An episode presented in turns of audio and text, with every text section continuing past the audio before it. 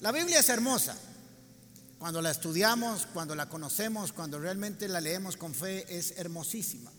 Y aún para las que no la han leído por fe, por, años, por miles de años, han encontrado que es un libro interesante, un libro hermoso, un libro que nos cuenta historias maravillosas y que tenemos que aprender a leerlas y a conocerlas. La Biblia fue dada para todo el mundo, un término en latín jurídico que se llama erga omnes o para todos los hombres o para involucrar a todos. Pero me gusta cuando Jesucristo o Dios tiene conversaciones personales con algunos personajes. Esa parte me encanta. Cuando Dios, el creador del cielo y la tierra, cuando Jesús, el Cordero de Dios, se toma el tiempo y se detiene para conversar con alguien y revelarle las verdades del reino. Y de eso se trata al final de cuentas el cristianismo. Cada uno de nosotros tiene que buscar su propio encuentro, su propia conversación con Jesús de una manera directa y personal que transformará nuestras vidas. Jesús enseñó de una forma hermosa, usando que nosotros llamamos técnicas modernas, pero ya la Biblia las tenía y Jesús nos las enseñó y Dios nos las reveló a través de las escrituras. Específicamente Jesús nos habló a través de parábolas, de historias, de comparaciones, de dimensiones, de tal manera que nosotros los seres humanos podamos llegar a nuestra propia convicción. No hay nada mejor para nuestras vidas que cuando nosotros accionamos o reaccionamos por la propia convicción. A usted le pueden decir 60 años que pues ponga dieta y mientras no le caiga, no lo hizo. Pero un día se despertó, no sé a quién le ha pasado, se despertó, dice, que le entro, le entro. Y bajó 20 kilos, 30 kilos y nadie se lo dijo, fue una convicción interna. O aquellas personas que fuman, sea o no pecado, eso no importa, es dañino. Y se le dijo por 20 años la esposa y los chiquitos, no, no fume. Y un día dijo, no fumo y no fumo porque hubo una convicción interna, no porque alguien se lo dijo. Y Dios sabe eso. Dios sabe que mientras no haya una convicción interna en cada uno de nosotros, no vamos a reaccionar a tiempo, correctamente.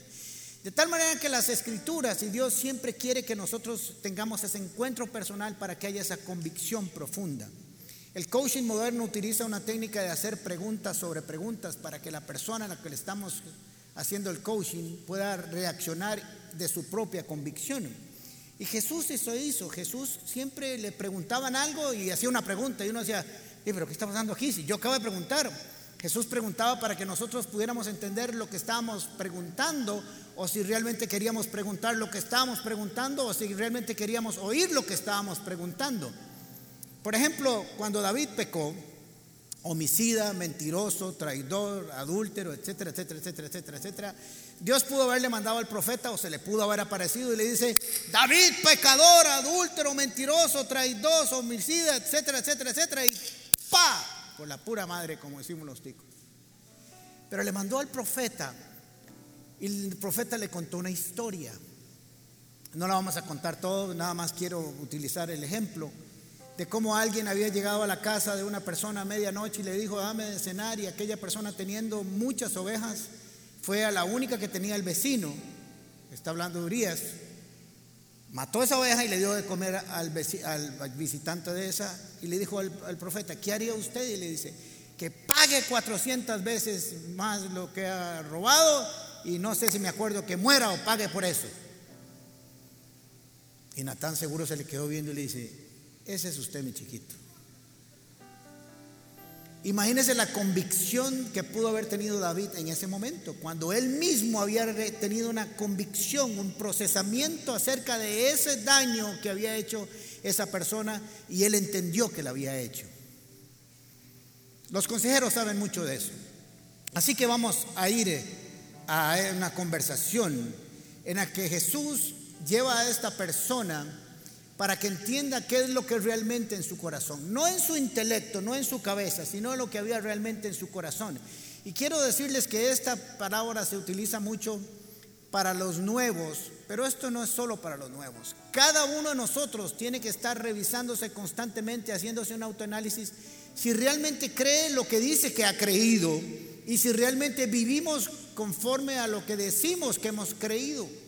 Una cosa es decir que usted creyó algo y otra cosa es vivirlo. Así que vamos a aprender un poco de esto hoy y cada uno de nosotros debe estar atento. Lucas capítulo 18 en adelante, 17 en adelante. Al salir él para seguir su camino, vino uno corriendo e hincando las rodillas delante de él, le preguntó, Maestro bueno, ¿qué haré para heredar la vida eterna? Jesús le dijo, ¿por qué me llamas bueno? Ninguno es bueno sino solo uno, Dios. Los mandamientos, ¿sabes? No adulteres, no mates, no hurtes, no digas falso testimonio, no defraudes, honra a tu padre y a tu madre. Entonces respondiendo le dijo, Maestro, todo esto lo he guardado desde mi juventud. Entonces Jesús mirándolo lo amó y le dijo, una cosa te falta, una. Anda y vende todo lo que tienes y dalo a los pobres y tendrás tesoro en el cielo. Y ven, sígueme tomando tu cruz. Pero él afligido por esta palabra se fue triste porque tenía muchas posesiones. Ahora, nos dice eh, de los diferentes textos que están en, otros los evangelios, sacamos algunos elementos adicionales. Se nos dice que era un joven en, la palabra que se usa en el original es alguien como de unos 33 años, tal vez como la misma edad de Jesús. Interesante. Rico, fondeado, eh, principal, importante, religiosamente importante era lo que no tanto político, porque no había una, una, estructura política en este tiempo donde los judíos tuvieran, pero sí era importante en cuanto a si era fariseo o escriba o algún rango importante dentro de la sinagoga. Así que tenía cosas muy hermosas este joven y vino y se arrodilló corriendo. Cuando usted ve a alguien con las características de esta persona que en público se arrodilla delante de, de, Jesús, que era alguien que en este momento no tenía muy buena fama, y él era rico, era famoso, tenía amigos en la estructura religiosa y lo hace, nos dice que realmente su corazón quería algo. Se humilló en público, se arrodilló y le hizo una pregunta que todos debemos de hacernos, todos, porque todos vamos a morir. Que usted va a morir, va a morir. Puede apostar y siempre va a ganar. A no ser que Cristo venga alguien antes y nos lleven las nubes, pero ya eso ya es un, eso ya sería buenísimo, pero no está todavía en el contexto. Así que le dijo, una buena pregunta le hizo. Una pregunta que todos nos debemos hacer. Y creo que estamos aquí por esa razón. Aunque no sé si todos estamos por la misma razón, estamos aquí al menos y deberíamos de hacérnosla. La pregunta son estas. ¿Qué haré yo? Yo, yo. ¿Qué haré yo? Porque regularmente la gente pregunta, ¿qué debe hacer la gente para salvarse? No sé si a usted le ha pasado a veces que está compartiendo con alguien el Evangelio, todavía no ha entregado su vida a Cristo y está, ¿y cómo se van a salvar los de África? ¿Y cómo se van a, salvar los del Amazonas? Pues no te has salvado vos mismo y vas viendo, estás viendo cómo salvas a alguien más. Salvate vos primero y después, cuando ya ha entendido la salvación, se hace misionero y se va a salvarlos. Así es como funciona, ¿verdad? Entonces, ¿qué haré yo? Me gusta, es mi responsabilidad. ¿Qué debo hacer yo? Es la pregunta que todos nos debemos hacer, no cómo se salva mi esposo o mi esposa o mis hijos, sino yo. ¿Qué haré? Y la otra parte que me gusta de este personaje es que en el calor de la prosperidad, siendo rico y famoso, por así decirlo, pensara en una pregunta, en una necesidad tan importante. Esto nos dice que uno puede ser famoso, ser millonario, tener grandes cosas a su alrededor y pensar en el reino de la eternidad. No son excluyentes. ¿Por qué lo hemos excluido? ¿Por qué lo hemos separado? Porque no hay nada más hermoso que ver a alguien que está próspero, rico, le está yendo bien en su empresa, en su profesión, etcétera, etcétera y de camino en medio de toda esa prosperidad decide que tiene que hacerle una pregunta a Dios y que tiene que buscar la salvación. Eso es hermoso. Nos habla de alguien que realmente se había tomado el tiempo para pensar que había vida después de la muerte. Sabía dos, tres cosas esenciales para ir armando el paquete. Sabía que había vida eterna, pero pregunta, ¿qué haré para heredarla? Así que se había puesto a pensar, yo me voy a morir un día, aunque sea millonario y aunque sea famoso, también se muere uno, millonario y famoso. Sabía que había que hacer algo, porque dijo, ¿qué debo hacer? Así que sabía que había que actuar, que había que espabilarse, como decimos aquí en Costa Rica. Y sabía que le faltaba algo, porque sabía que en medio de todas sus cosas algo le hacía falta. Creo que era un hombre realmente sincero, honesto, que estaba deseando y buscando algo bueno para él y posiblemente para su familia. Así que Jesús ve esa situación y le va a responder. La otra cosa interesante es que eh, este joven rico va y busca a la persona correcta y le hace la pregunta correcta.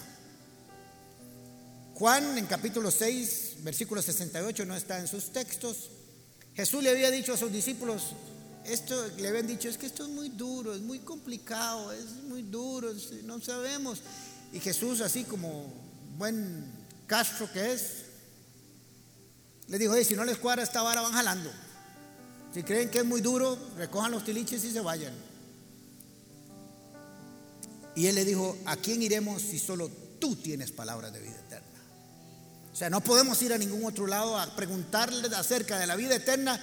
No le pregunte alguna filosofía, alguna religión, porque ellas lo que enseñan es hacer bueno, pero no alcanzar la vida eterna.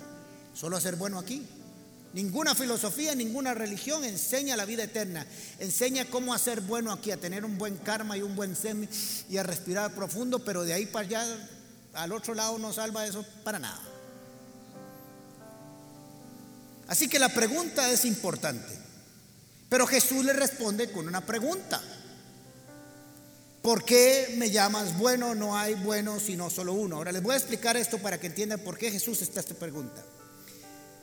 Porque le dijo, maestro bueno. Jesús le quería decir, usted vino aquí buscándome como Dios o como maestro. Porque depende de quién sea yo para usted, así usted va, así le respondo, o así va a reaccionar usted. ¿Me siguieron? Así que aclaremos delante de quién estamos. Si soy un buen maestro o un maestro bueno o alguien que enseña bonito, pues le enseñaré como alguien que enseña bonito. Pero si usted me dice bueno y bueno solo hay Dios, entonces estás hablando con el autor de la salvación. O sea, yo quiero que usted se defina.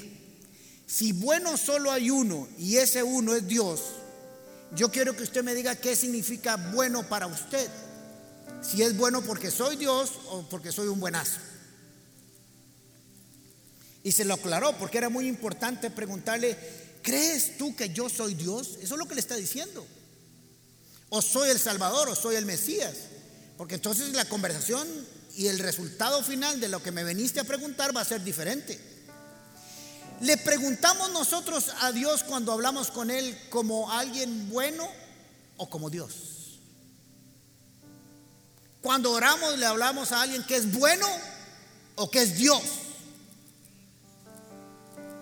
Porque cuando Él nos responda, responderemos como alguien bueno o como si hubiera hablado Dios. Y ahí es donde la chancha tuerce el rabo. Me han dicho que nos ven de otros países y que tengo que hacer un lenguaje más internacional, pues que se me zafa. A todos los que me están escuchando les pido disculpas. Eso es como cuando el puerco tuerce en la cola. Así que le estaba preguntando, ¿usted cree que yo soy el camino? ¿Soy la verdad y soy la vida? Y se lo dejó ahí para que lo procesara. Jesús le va a permitir a él hacerse una autorradiografía, un propio escáner, un autoelectrocardiograma, para que conociera lo que realmente estaba en su corazón y no en su mente. Aunque había pensado y había reaccionado correctamente y se había hecho la pregunta correcta, Jesús lo iba a ayudar a que él se contestara a sí mismo. Nunca está uno más liquidado que cuando se contesta a sí mismo. ¿No les ha pasado? ¿O solo a mí? Tienen cubrebocas, pero quiero oírlo. Solo a mí me ha pasado. Muy bien. Y ahí en su casa oí algunos, hasta aquí los oí. Ahora Jesús no le dice nada. Y le dice, los mandamientos sabes. no adulteres, no mates, no hurtes, no digas falsos testimonios, no defraudes, honra al padre madre. Lo que Jesús le está ayudando es a construir la respuesta para él mismo. Y le dice seis de los diez mandamientos, seis, no los diez, seis. Ahora, esos seis, cuatro que no menciona, tienen que ver con Dios. Y estos seis tienen que ver con los hombres, con los hombres. No adulterarás, no cometerás adulterio con la esposa, con el esposo, no mates, no es matar a alguien, no hurtas de robarle a alguien, no decir falsos testimonios, mentir o hablar en falso eh, en contra de otros, no defraudes, es hacer los negocios bien y con la familia, ser honesto y honrar a padre y madre es darle lo que corresponde a ellos. Tiene que ver con los demás. Y vea que él solo le preguntó, ¿los mandamientos conoces? Nada más le preguntó. Eso fue todo. Lo está, lo está llevando y lo están cerrando. Jesús quería de una manera magistral enseñarle a él a procesar su propia información, porque él había creado su propio sistema de autojustificación. Cada uno de nosotros ha creado su propio sistema de autojustificación con Dios. Si yo le pasara aquí y, nadie hubiera venido a la iglesia nunca y pasáramos una encuesta, habrían unas 300 formas diferentes de salvarse según nos acomodemos, acomodemos cada uno a nuestro propio pecado, nuestra propia debilidad, nuestro trasfondo económico, nuestro trasfondo cultural, a, a nuestras heridas, a nuestros traumas, etcétera, etcétera. Cada uno estructura su propio sistema y cómo Dios debería de tratarlo. Así que Jesús está llevándolo para decirle, hay una forma y esta es la que vamos a llegar a la conclusión. Jesús no le dice nada, solo le dice, conoce los mandamientos y le dicta los seis. Y él le dice, todo esto lo he guardado desde mi juventud. Y Jesús no le dice que no. Le dice, sí, es muy posible que siendo un hombre rico, principal, que guardaba la ley, que mandaba, tenía un buen testimonio, un buen testimonio, se ve que tenía un buen corazón y entendía el concepto de la Torah, de la rigidez había hecho dinero seguro con, de buena manera, había atendido a su familia, no dice si era casado o no, pero lo había hecho bien hasta ahora. La respuesta es sincera. Jesús no le dice, no estás diciendo la verdad. Estaba consciente de que él había sido cumplidor de esos seis, de esos seis mandamientos. Pero había algo, porque él llegó y dijo, ¿qué me falta o qué haré Jesús quería llevarlo a ese que te falta, no a lo que ya tienes, lo cual está muy bien, pero hay que añadirle algo, mal, algo más porque viniste por eso. Siempre es una pregunta que nosotros tenemos que hacer, honesta, constantemente al Señor y preguntarle, Señor, ¿qué me falta? ¿Qué me, qué me, falta en mi relación contigo? Tal vez sí soy salvo. O cuidado, aunque tengas 20 años de venir a la iglesia, tal vez no lo eres. Tal vez solo hemos sido religiosos como este joven con un buen corazón y un buen deseo de agradar a Dios, pero todavía no hemos entendido la salvación. Es muy posible. A este hombre le pasó eso. Él había creado su propia estructura de salvación. Había creado su propio sistema de justificación. Pero me gusta que dice que le faltaba algo. Los rabinos decían que un barco se puede hundir porque está lleno de excremento o lleno de oro, pero igual se hunde.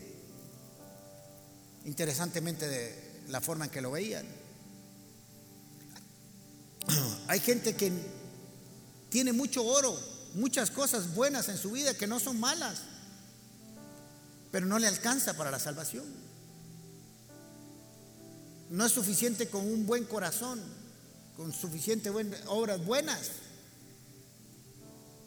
O decían que una lámpara, las lámparas tenían aceite en aquel tiempo de Jesús, decían que una lámpara se apaga con una pequeña fisura donde el aceite se le sale todos los días y deja de alumbrar.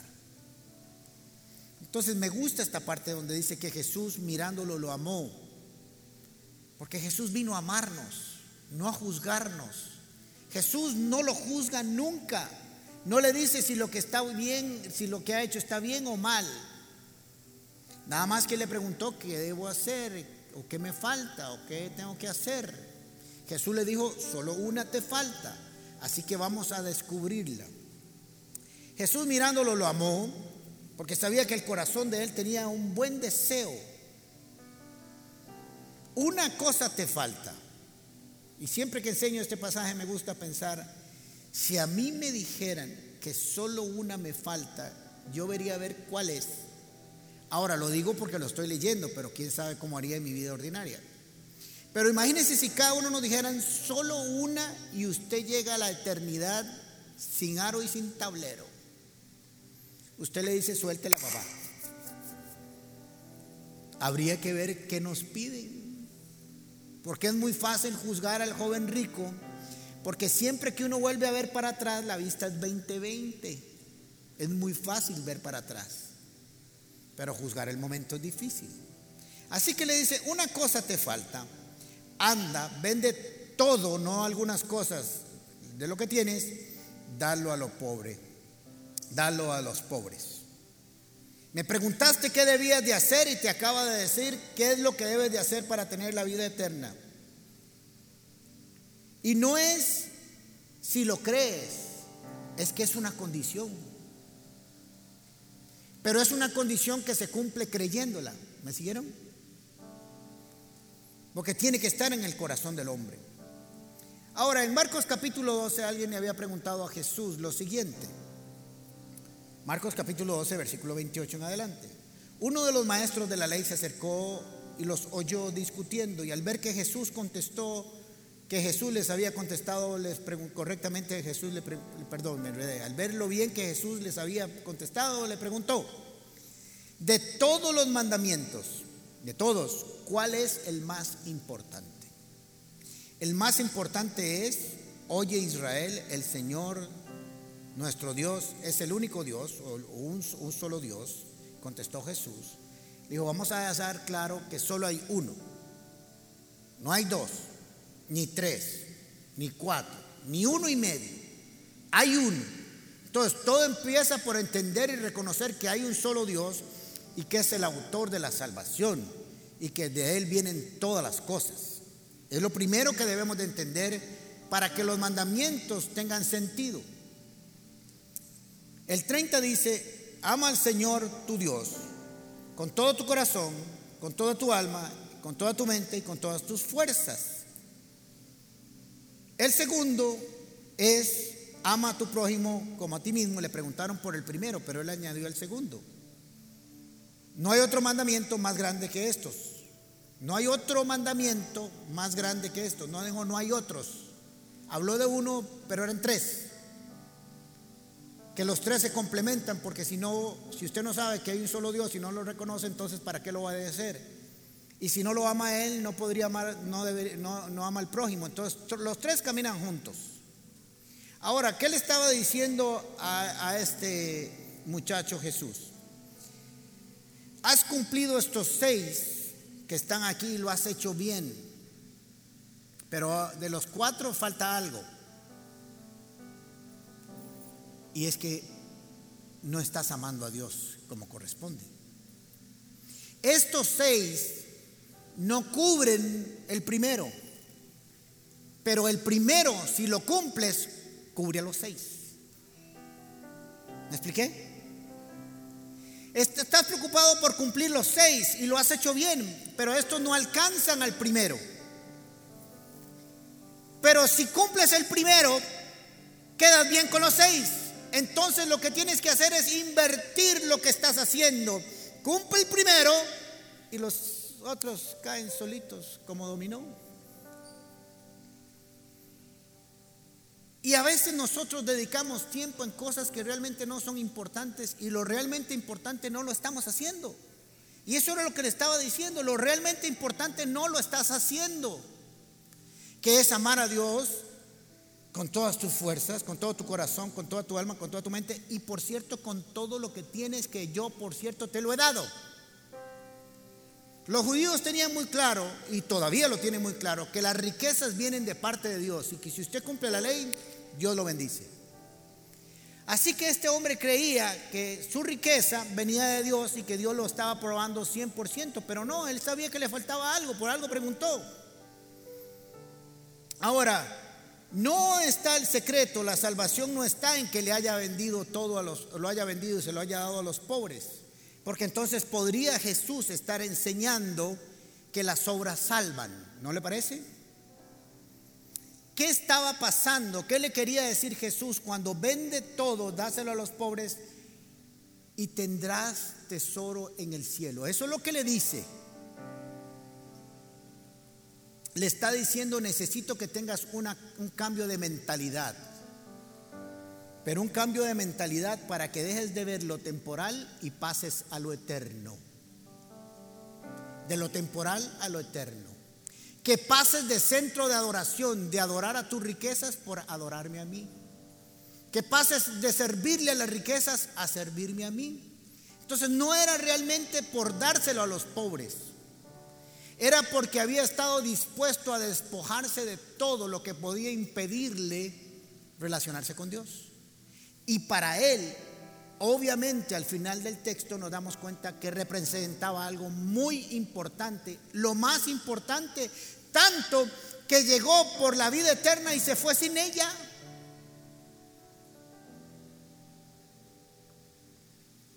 Tenga cuidado cuando usted le pregunta algo al Señor, porque le va a responder o va a dejar que usted llegue a su misma conclusión.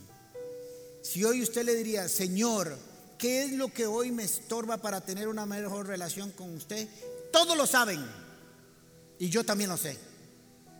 Nadie nos tiene que venir a hablar ni bajar al Espíritu Santo. Cada uno de nosotros sabe día a día lo que le estorba. Posiblemente desde hace años. Pero no hemos tomado la decisión de hacerlo. Jesús le, decía, le estaba diciendo, necesito que tengas un cambio en quien te gobierna. Dice el resultado es triste porque al oír esto el hombre se desanimó y se fue triste porque tenía muchas riquezas Jesús le estaba diciendo algo así a este joven. Me viniste a hacer unas preguntas y yo con esta respuesta, este mandato que te acaba de decir, te estoy haciendo las siguientes. ¿Estás dispuesto a oírme o a obedecerme?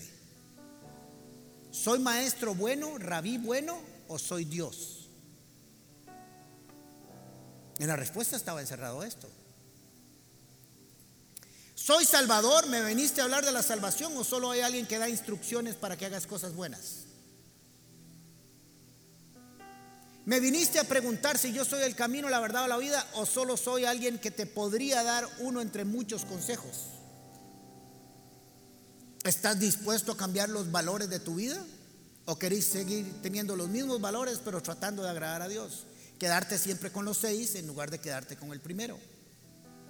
¿Estás realmente interesado en la verdad o querés seguir engañado en tu propia mentira?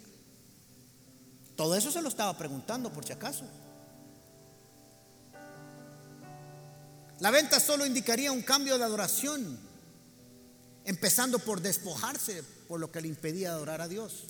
Ahora, quiero ser claro que no estoy diciendo que haya que vender o dejar las riquezas o no ser rico, porque el problema de, este joven era que su, el problema de este joven no era que poseyera muchos bienes.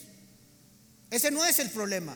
Jesús no está diciendo que el poseer muchos bienes sea un problema. El problema es que muchos bienes lo poseyeran a él. Eran su amo, eran su señor, ese era su guía, el que marcaba su pausa. Ahora, le estaba diciendo también otras cosas a este joven. Imagínate tu vida sin tus posesiones, pero solo conmigo. ¿Te la puedes imaginar? ¿Qué representaría yo en tu vida hoy si no tuvieras ni una sola riqueza? Esa es otra pregunta que estaba ahí. Todas esas preguntas salieron de esto. ¿Estarías tan feliz y seguro como lo estás ahora si solo me tuvieras a mí? Le dijo algo más o menos así. A Abraham mi papá le pidió que sacrificara a su hijo. Y Abraham subió al monte, Isaac, a sacrificar su único hijo, el hijo de la promesa, a quien amas y aman mucho, le dijo Dios, para que supiera que lo amaba mucho, que él sabía. Y Abraham levantó el cuchillo y lo detuvo y le dijo, ya sé que me lo entregaste. Ya sé que me amas más a mí que a la promesa. Algunos expertos creen que si este joven le hubiera dicho, take it easy boy, quédese aquí quieto, Jesús, no se me mueva, ya vengo, voy a encargar a alguien que me venda todos los tiliches y le sigo, el Señor le hubiera dicho, tranquilo, déjeselos, ya sé que no es impedimento para seguirme. Pero lo que Jesús le estaba diciendo a este hombre, viniste por una pregunta, pero realmente no sé si estabas interesado en escucharla o querías escuchar lo que te estaba diciendo. Realmente cuando le oramos a Dios y le pedimos algo, estamos dispuestos a escuchar lo que tal vez no quisiéramos oír, porque sabemos que desde hace mucho de todo modos nos lo está pidiendo. Venir a la iglesia no salva, ¿está claro? No salva, pero ayuda mucho. Por si acaso. Pero nada más como, como, como ejemplo. He conocido a gente que ha dejado de venir a la iglesia porque se hicieron de un novio o una novia. Pues sea bárbaro. No sea tan ingrato. Y al año aparecen todos hechos leña y me dejó tirado, abandonado, me dio vuelta. Eh, ahora sí vuelvo a la iglesia. Ah, caramba. ¿Por qué mejor desde el principio no le puso la condición y le dijo, usted cuando me conoció a mí, yo iba a la iglesia? Y si quiere comprar este paquete, lo compra con lo que creo y con lo que soy. Y si no, recoja los chunches y jale. Pues somos tan tontos que estamos dispuestos a cambiar por alguien que no sabemos si va a seguir con nosotros el resto de la vida. Y dejamos lo temporal, agarramos lo temporal y dejamos lo eterno. No sea tan ingrato. Si Jesús estuviera a la par de nosotros nos diría, mi chiquito, pobrecito, ¿verdad? Cosita más bella. Este hombre le pasó eso. Y no es que tenga que ver con las riquezas, porque algunos lo hacen por un novio, por un carro, por un deporte, por cualquier cosa que ocupe ese lugar de importancia en nuestro corazón y en nuestra adoración. Cada uno de nosotros sabe, estoy seguro perfectamente, qué les está impidiendo esa relación. Ahora, la semana pasada hablé de Bartimeo. ¿Quiénes escucharon eso para decir si están conectados o no? No, mentira, no levanten su mano. Pero quiero que vayan a escucharla. Está la de la semana pasada, se llama Pese la adversidad o algo así, no me acuerdo cómo se llama. Porque voy a hacer algunos ejemplos que voy a aplicar con respecto a esa enseñanza. Entonces vayan y la repasan y la oyen y yo sé que les va a ayudar y, se la recomiendan a alguien. Yo les digo a la gente, si están compartiendo tantos memes y tantas cositas bonitas ahí, ¿verdad? Compartan la prédica. Todos en esta iglesia deberían de entrar el, el lunes o el domingo en la noche y enviársela a todos los conocidos hasta que lo saquen de la amistad porque lo tienen harto de mandarle la palabra de Dios. Y si se lo van a sacar de amigo por eso, bien sacado. ¿verdad? Pero compártala. Dígale, aquí va, aquí va, aquí va, hasta que conozcan al Señor o se aburran y lo saquen. Así que voy a hacer algunas comparaciones para ver cómo depende de la situación de cada uno, vamos a, tomar decisiones. Cuando Bartimeo se le acerca a Jesús, Bartimeo ciego y mendigo, todos los cartón, todo el cartón lleno de lo peor, sin poder ver, que es muy difícil, y además mendigo. Tenía lo que tenía estaba en su contra. El joven rico tenía tres ventajas. Cero oposición. Era rico, principal y joven. Así que los dos llegan a Jesús con una petición diferente y en condiciones diferentes. No todos llegamos de la misma manera.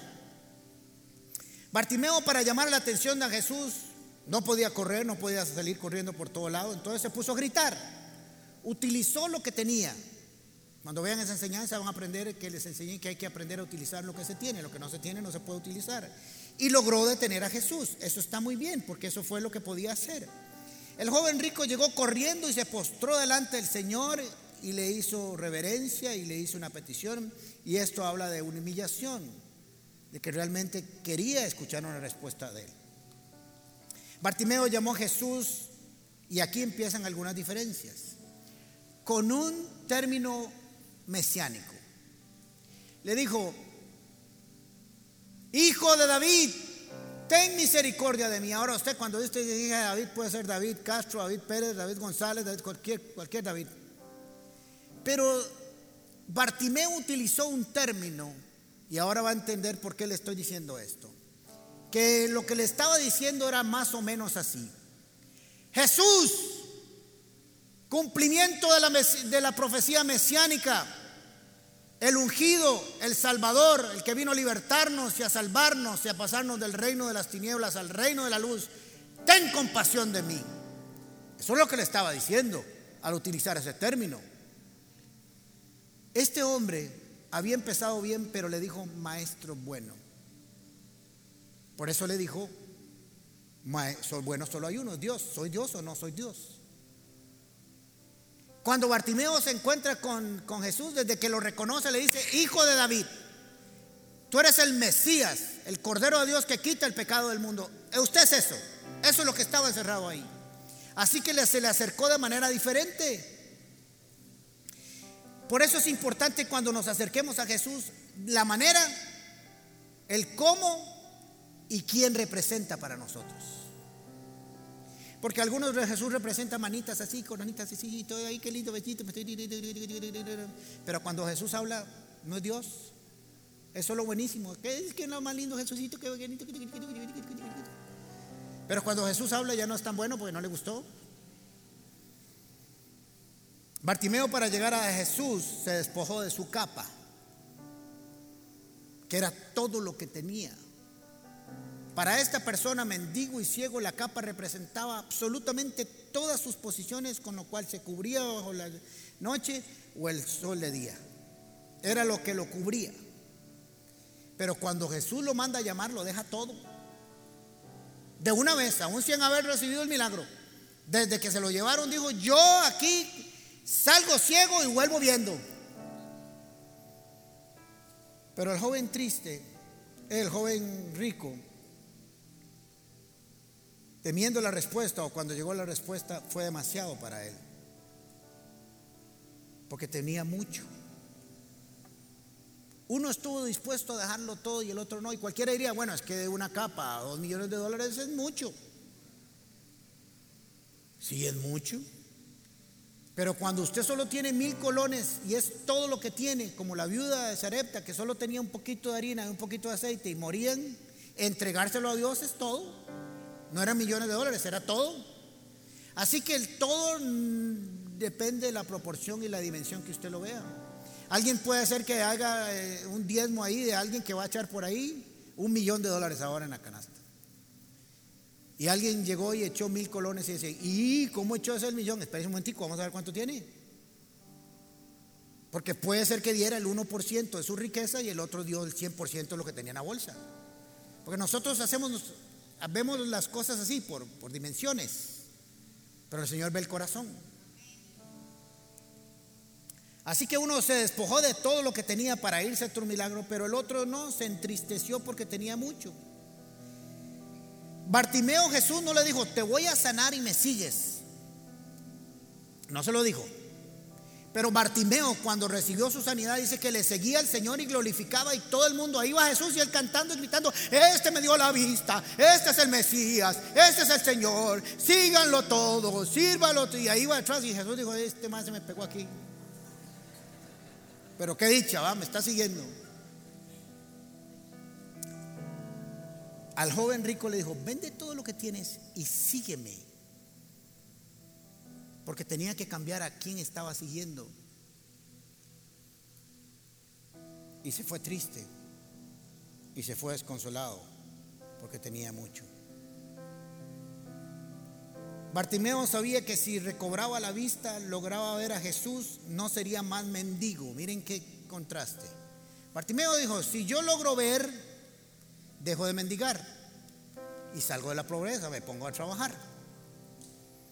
Pero el joven rico dijo, si yo miro a Jesús y lo sigo, me quedo pobre.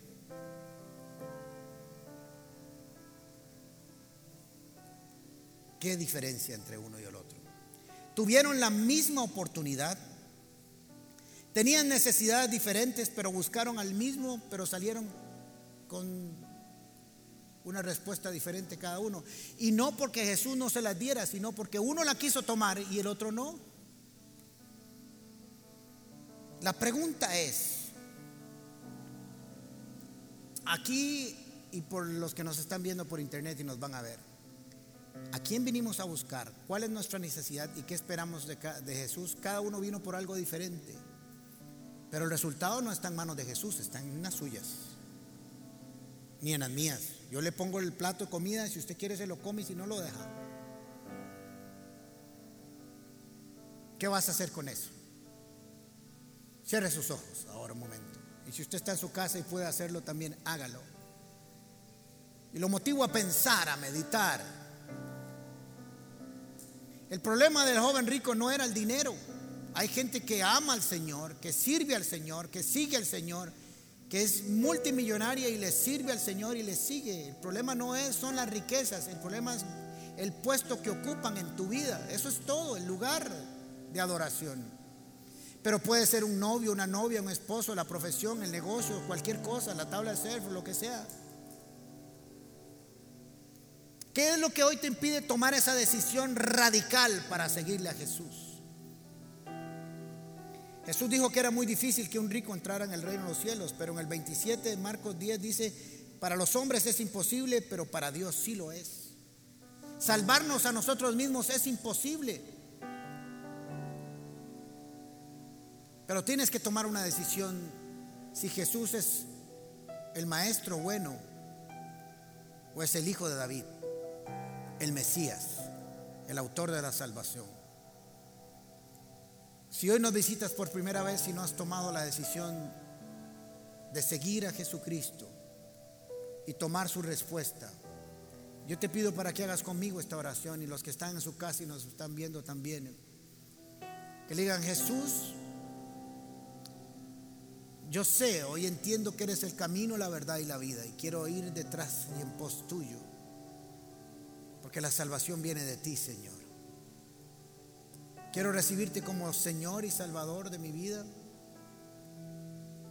Quiero arrancar, que me enseñes a arrancar todo lo que me impide servirte, seguirte y ser salvo. Gracias porque en la cruz del Calvario perdonaste mis pecados. Y porque tú eres el autor de la salvación, yo sé que en tus manos seré salvo y mi nombre estará escrito en el libro de la vida. Y si tienes muchos años de conocer al Señor o al menos de venir a una iglesia, yo hoy te invito a que reflexiones. Hoy, no mañana. ¿Qué es lo que te ha impedido por años tomar esa decisión radical de vivir en salvación? Tal vez has aplicado los primeros seis mandamientos que Jesús le dijo al joven rico, pero te falta uno. Amar a Dios con todas tus fuerzas, con todo tu corazón, con toda tu alma y a los demás para servirles. ¿Qué es lo que hoy en tu corazón ocupa ese lugar que debería estar ocupando Jesús? Tienes que tomar una decisión. Porque no puedes irte de aquí, no puedes terminar este, este video igual que como empezaste. Tú escoges si sales como Bartimeo, con sus ojos abiertos viendo a Jesús, o te vas triste para la casa. Y recordar que Jesús miró a este joven y dice que lo amó. Esto no tiene que ver con si Dios te ama o no, porque Dios te ama. Esto tiene que ver si estás dispuesto a recibir el amor de Dios para amarlo, porque Él te ama.